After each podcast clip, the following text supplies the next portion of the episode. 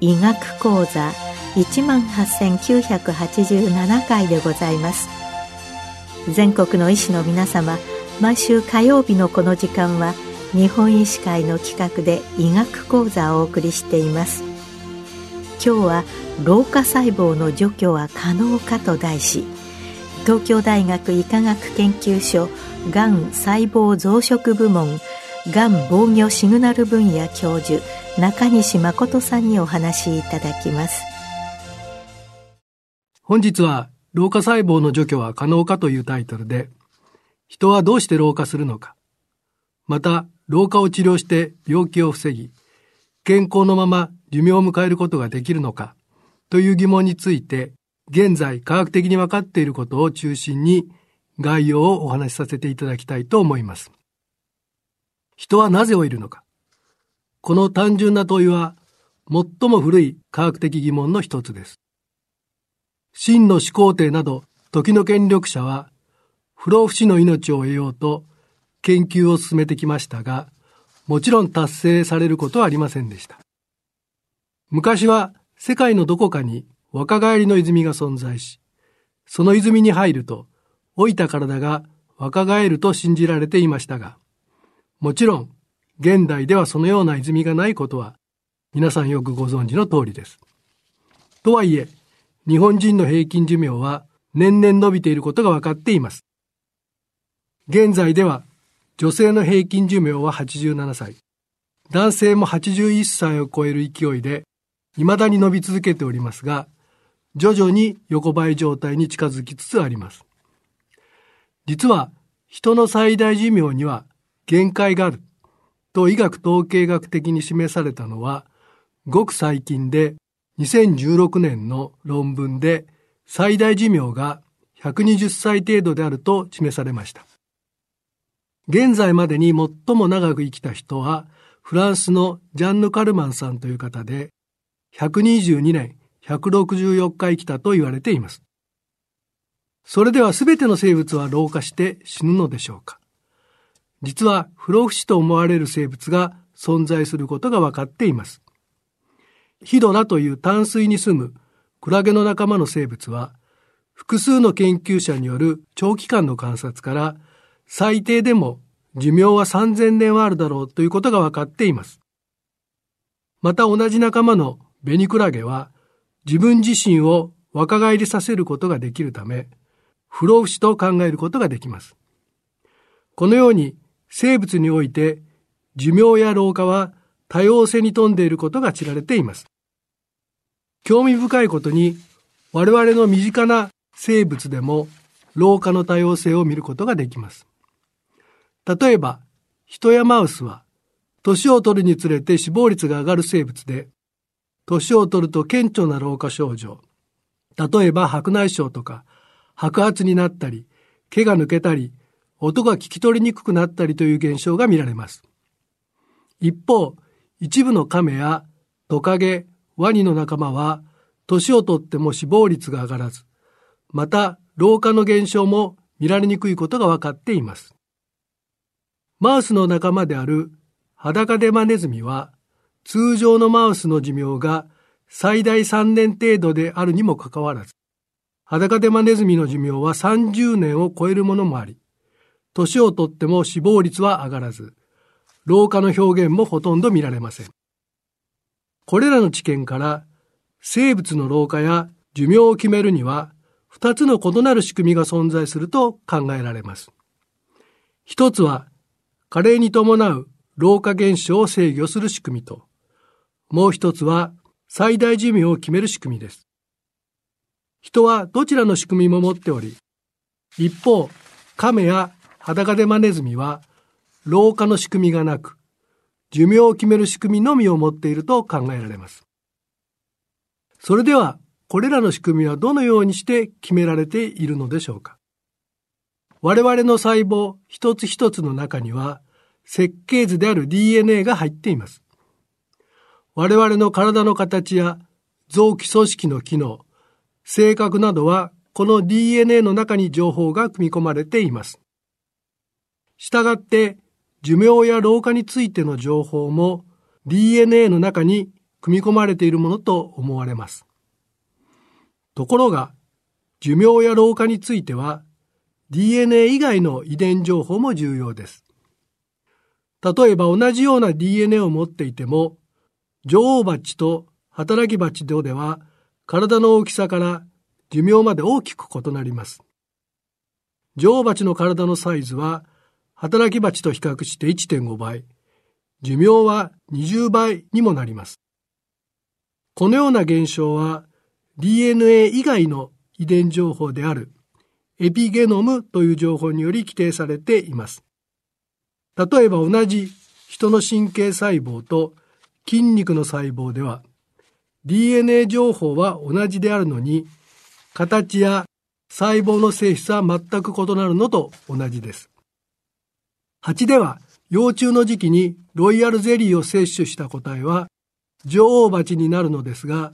この際にエピゲノムの書き換えが起こると考えられます。興味深いことに人の老化速度は個々人によっていろいろですが、個人の老化度を表すのに、現在最も正確な指標としてエピゲノムの一つである DNA のメチル化が良いことが分かっています。これらの事実は、老化や寿命はある程度後天的な要因によっても変わってくることが示唆されています。さて、それでは老化や寿命を決めている仕組みとはどんなものなのでしょうか実は寿命を決める仕組みについては現在ほとんど分かっていません。火星に探査機を送れる現代科学をもってしても寿命を決める仕組みはその手がかりすらつかめていないのです。一方、老化を決める仕組みについては少しずつ分かってきました。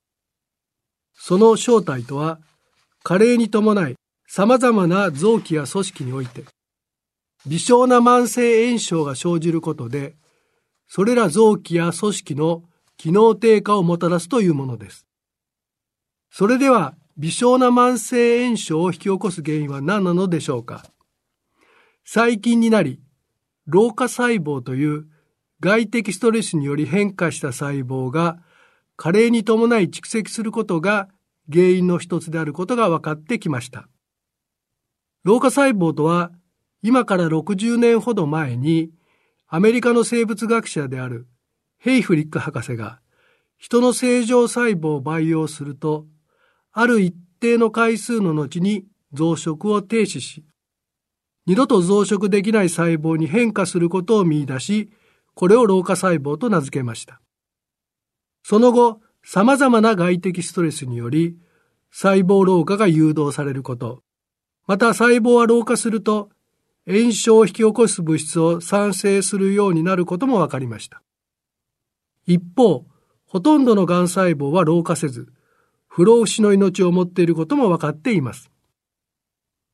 我々を含めて、これまでの研究から、確かに老化細胞は加齢とともに、ほとんどの臓器、組織においてその数が増加すること。また試験管内同様に生体内でも増殖しないこと。また、いろいろな種類の炎症を誘発する物質を分泌していることが分かりました。これらの知見は、年を取った個体から老化細胞を選択的に除去できれば、加齢に伴い生じた臓器や組織の微小な慢性炎症が抑えられ、その結果、老化が改善するのではないかということを示唆しております。実際、アメリカの研究者らが遺伝子組み換えを用いて、マウス個体から強制的に老化細胞に致死を誘導できるマウスを作成して解析してみると、老齢マウスに見られた様々な症状、例えば臓器への炎症細胞の浸潤や、動脈硬化、筋肉量の低下や地方症なども改善されることが分かりました。また重要な点として、老化細胞の除去は、癌の発症を顕著に抑制するということも分かりました。老化の表現を示しにくい裸デマネズミやゾウなどはほとんど生涯を通して癌になりませんが、これらの動物では細胞に老化を誘導する刺激が加わると細胞が死んでしまうことが分かりました。すなわち、生体内で老化細胞の蓄積が起こらないと考えられます。しかしながら、人の場合は、もちろん遺伝子組み換えを出生前にすることはできませんので、老化細胞を選択的に除去できる薬物を開発する必要があります。このためにはまず、老化細胞の性質を詳しく知る必要があります。我々の研究グループはまず、細胞が老化する仕組みを明らかにする研究を進めました。細胞の増殖過程を色で選別できる実験系を用いて解析すると、細胞に老化刺激が加わると、癌抑制遺伝子産物である P53 タンパク質の作用により、増殖過程で複製された DNA が細胞分裂で2つの結べ細胞に分配されない。すなわち、通常の2倍の DNA を持った細胞へと変化することが分かりました。この現象が細胞老化の基本であると考えられます。実際にこの仕組みを利用して細胞増殖過程で P53 を DNA 複製後に活性化させると細胞老化が誘導できることが分かりました。またこの知見を利用してマウス個体において P53 を DNA 複製後に活性化して、老化細胞を強制的に蓄積させると、個体の老化現象、すなわち肝臓や膵臓への脂肪の蓄積や白内障、肺の繊維化や腎臓子宮体の硬化などが顕著に促進されることが分かりました。このことは、老化細胞の蓄積が少なくとも個体老化の原因の一つであることを強く示唆しております。次に老化細胞を選択的に除去可能な薬物の開発に着手いたしました。100%純化した老化細胞に個々の遺伝子の発現を抑制する shRNA を導入して老化細胞の生存に必須の遺伝子を同定しました。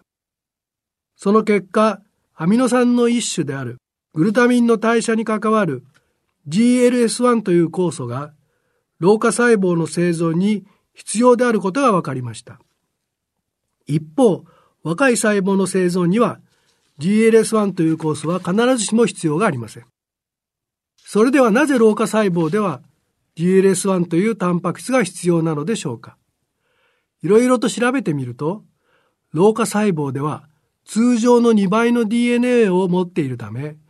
正常の細胞に比較して多くの不良タンパク質が合成され、これがリソソーム内に蓄積していることが分かりました。リソソームとは不良タンパク質やいらなくなったタンパク質を分解処理する細胞内小器官です。タンパク質を分解処理するためには、リソソーム内は強い酸性になっています。リソソーム内に蓄積した不良タンパク質の塊は、リソソーム膜に損傷を与えて、内部の強い酸性物質を細胞質に漏出するため、細胞内全体が酸性に変化します。細胞は細胞内が酸性化すると GLS1 のメッセンジャー RNA を安定化して、そのタンパク質量を増加します。GLS1 はグルタミンからグルタミン酸への変換を触媒するのですが、その際にアンモニアを副産物として産生します。このアンモニアが細胞内酸性化を中和することで、老化細胞は生存できると考えられます。一方、正常細胞では不良タンパク質はできますが、少量であるため、リソソーム内に蓄積することはなく、細胞内酸性化も起こっていないため、GLS1 の必要性が高くないと考えられます。実際にリソソームの膜の損傷を軽減してやると、老化細胞は GLS1 がなくても生存できるようになります。このように、老化細胞を選択的に除去できる GLS1 阻害剤が同定されましたので、マウス、カレー個体や肥満個体に与えてどのような影響があるのかを解析いたしました。24ヶ月例のマウスに約1ヶ月ほど週2回 GLS1 阻害剤を腹腔内に投与したところ、まず腎臓では加齢個体に見られる子宮体効果の割合が減少し、それに伴い腎機能も顕著に改善いたしました。肝臓では老化すると肝臓内への脂肪の沈着とマクロファージなどの炎症性細胞の浸潤が見られますが、これについても GLS1 阻害剤投与により改善し、これに伴い肝機能も正常値に近づきました。肺では老化に伴い繊維化が見られますが、GLS1 投与により肺繊維化も改善しました。一方、マウスでも人と同様に老化に伴い筋力低下が進みます。マウスを棒に捕まらせますと、若い個体では比較的長く捕まっていられますが、老化マウスではすぐに落ちてしまいます。GLS1 投与により、老齢マウスにおいても棒に捕まる時間の延長が認められました。また握力も強くなることが分かりました。最後に、高脂肪食を与えた肥満マウスに対する GLS1 阻害剤投与の効果を解析いたしました。これまで肥満マウスに見られる対等の異常や動脈硬化には老化細胞の蓄積が病態に関与していることが知られています。肥満マウスに GLS1 阻害剤を投与すると、脂肪組織から老化細胞が除去され、対等の異常が改善することが示されました。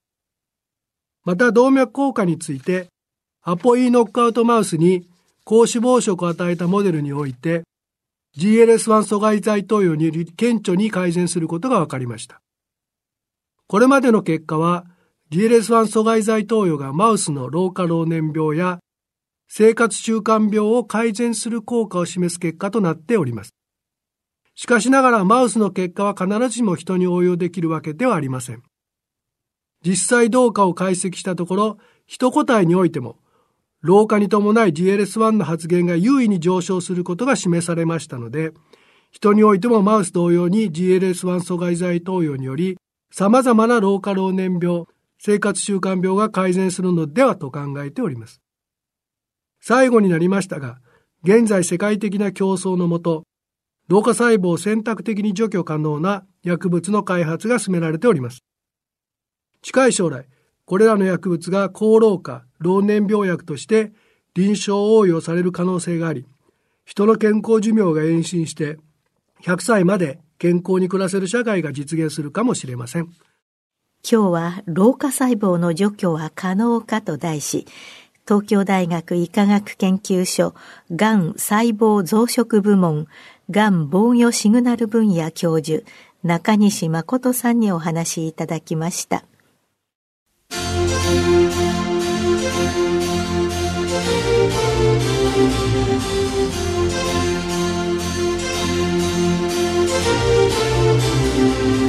それではこれで日本医師会の企画でお送りいたしました「医学講座を終わります「